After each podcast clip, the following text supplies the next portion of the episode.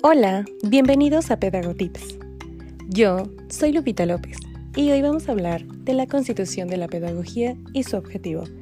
Comencemos.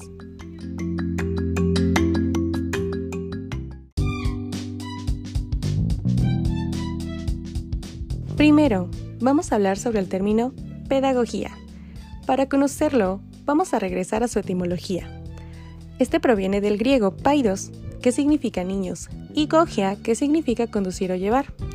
Antiguamente, los griegos les decían paidos a los esclavos. ¿Por qué? Bueno, pues ellos eran los que llevaban a los niños a la escuela.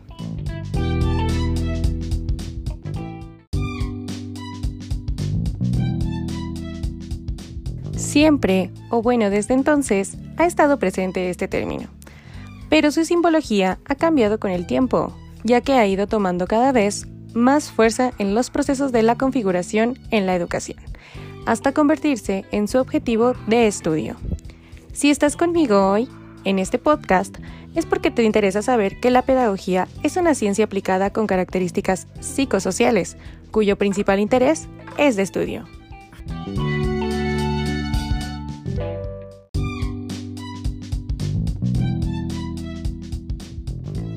Continuando, vamos a conocer el proceso de la pedagogía como proceso dinámico. 1. Es una influencia externa que configura al sujeto, llamándole así heteroeducación. 2. Desarrollo interior que hace que el sujeto se configure a sí mismo, dominando el concepto de autoeducación. Y 3. Es un proceso que proporciona al sujeto los medios para su propia configuración, haciendo la heteroeducación y la autoeducación un núcleo y un ciclo.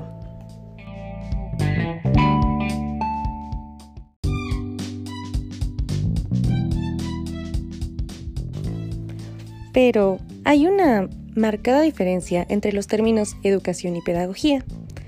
¿Sabes cuáles son? Bueno, la educación es una actividad práctica y la pedagogía una actividad teórica en sí una construcción científica de la misma, aquella que constituye el hecho educativo y esta reflexiona sobre el mismo.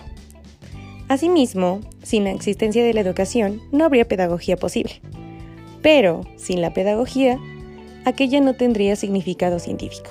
La pedagogía es reflexión, para la acción y para la transformación.